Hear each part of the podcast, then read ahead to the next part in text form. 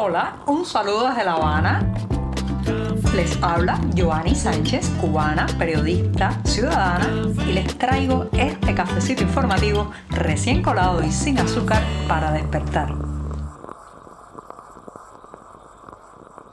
Martes fresquito, fresquito aquí en la capital cubana. Amaneció la jornada también un poco nublada, con muchas noticias para comentar y muchos temas que decirles y anunciarles en este programa del 14 de noviembre de 2023. Eso sí, para pasar a desmenuzar cada noticia, cada hecho cotidiano, cada detalle de la Cuba profunda, tengo que darme primero un sorbito de café amargo y así me despierto informativamente. Voy con este buchito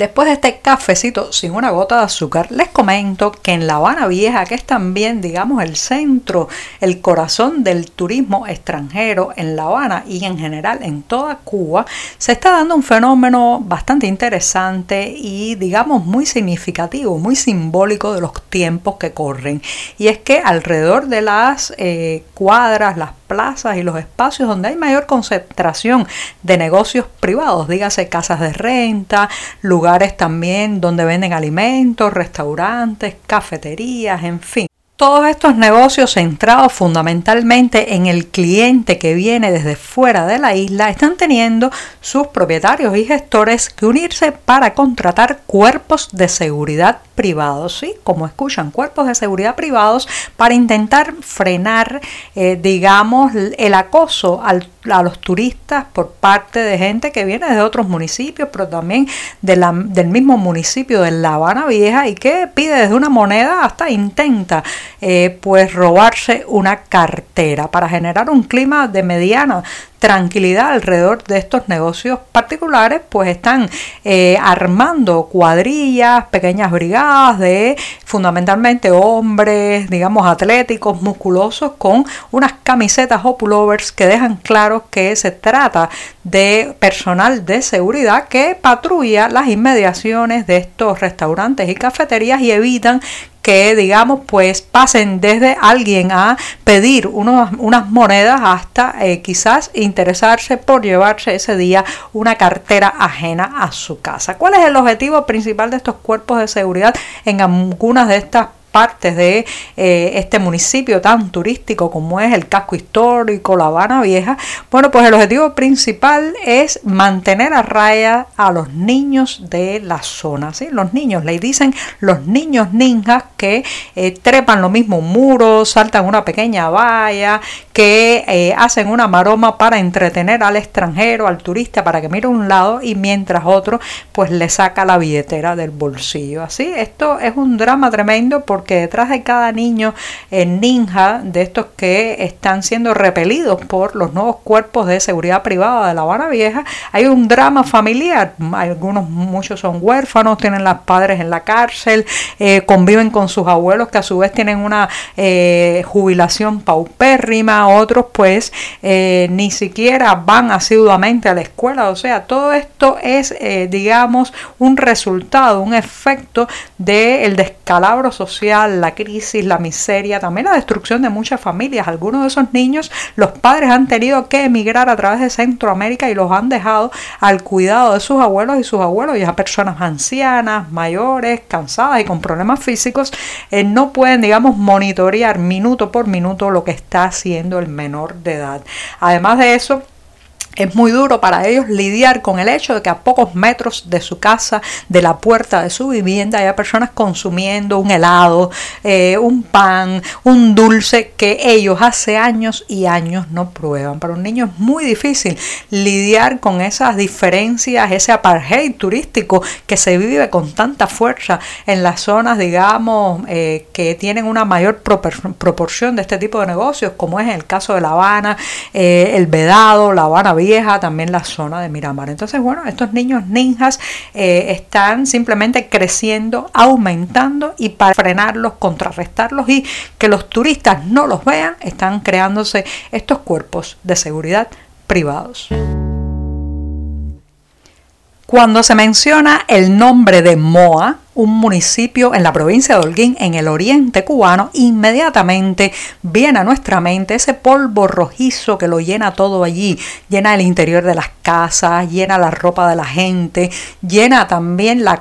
hojas de los árboles y que es proveniente de la minería de níquel en la zona. Se trata del epicentro de la extracción de ese mineral y por décadas y décadas se han estado haciendo excavaciones, se ha removido tierra, se han creado industrias como las que permanecen todavía en Moa, incluso allí pues eh, está en funcionamiento una empresa mixta con capital cubano y también con capital canadiense a partir de la compañía Sherritt que explota este yacimiento de níquel en Moa. Sin embargo, cuando se menciona el nombre de ese municipio, nunca, nunca nos imaginamos que es sinónimo de prosperidad, de abundancia, digamos de comodidades para los residentes en un lugar que sufren constantemente, digamos, la, los daños que ocasiona esta minería extractiva, esta minería constante sobre el territorio. No se han visto beneficiados ni en su nivel de vida, no ha habido inversiones en la infraestructura, no han tenido, digamos, un resarcimiento por tener que lidiar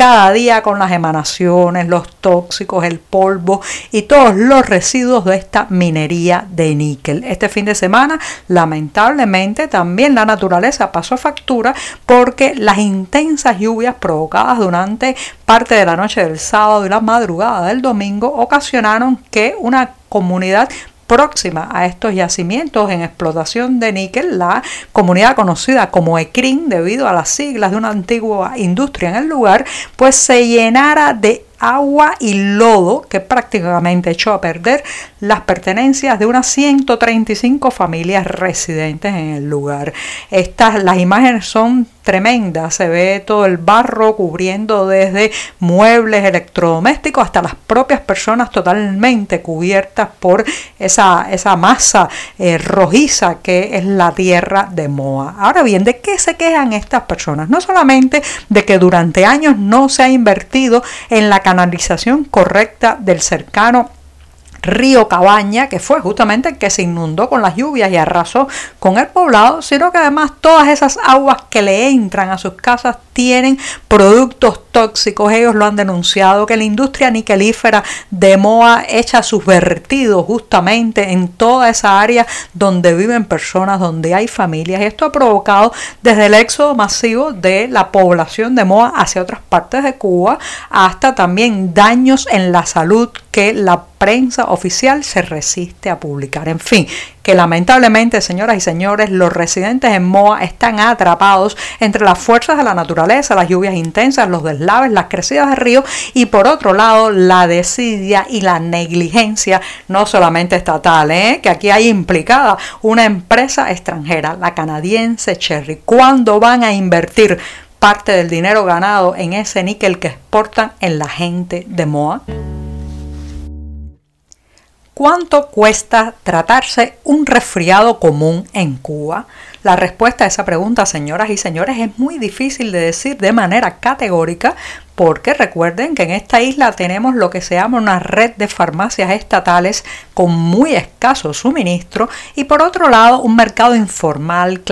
ilegal, donde se venden desde aspirinas hasta sueros citostáticos para pacientes con cáncer. Sumergirse en ese entramado informal, en ese mercado puerta a puerta, por contactos o a través de portales digitales de clasificados es obligatorio cuando se tiene que tratar cualquier enfermedad y en el caso de este padecimiento, el resfriado común, muchas familias también tienen que hacerlo así porque reitero, las farmacias estatales apenas tienen unos pocos medicamentos a la venta. Bueno, pues la empresa de soluciones financieras NetCredit ha hecho un análisis de los costos a nivel internacional y por países del tratamiento de seis días para aliviar eh, los síntomas del resfriado común. Y sorpresa, este país Cuba ha salido a la cabeza de ese listado como el más caro del mundo, o sea, donde los pacientes, las personas tienen que eh, obtener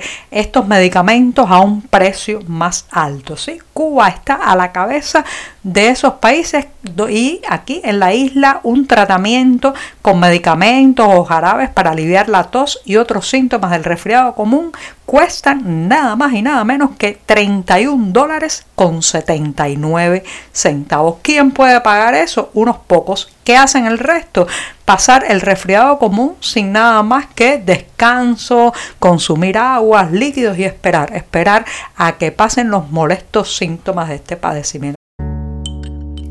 La Feria del Libro de Miami, esa fiesta para los lectores, los autores y también las editoriales, está teniendo lugar por estos días en la ciudad que es también la capital del exilio cubano en Estados Unidos y en el mundo. De manera que no podían faltar en la cartelera de este evento literario los autores de la isla. Y justamente voy a despedir este programa de martes recomendándoles a los que estén por Miami que no vayan a perderse el sábado 10 18 de noviembre a la 1 y 30 de la tarde en esa ciudad que pasen por el evento Novedades Narrativas Cubanas, un espacio dentro de la propia Feria Internacional del Libro en la que varios autores de esta isla compartirán sobre sus últimos textos publicados. En el caso de los autores invitados está Gretel Delgado que ofrecerá una visión actual del retorno a los orígenes de cada inmigrante. También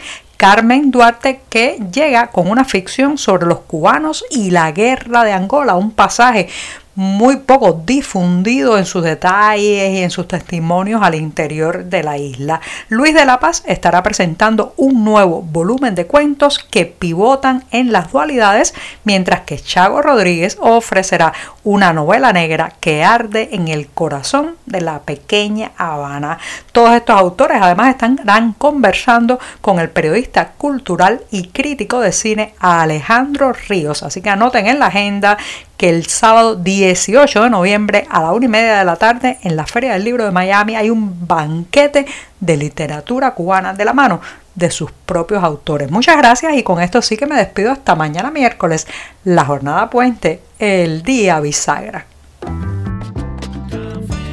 Por hoy es todo. Te espero mañana a la misma hora. Síguenos en 14medio.com. También estamos en Facebook, Twitter, Instagram y en tu WhatsApp. No olvides, claro está, compartir nuestro cafecito informativo con tus amigos.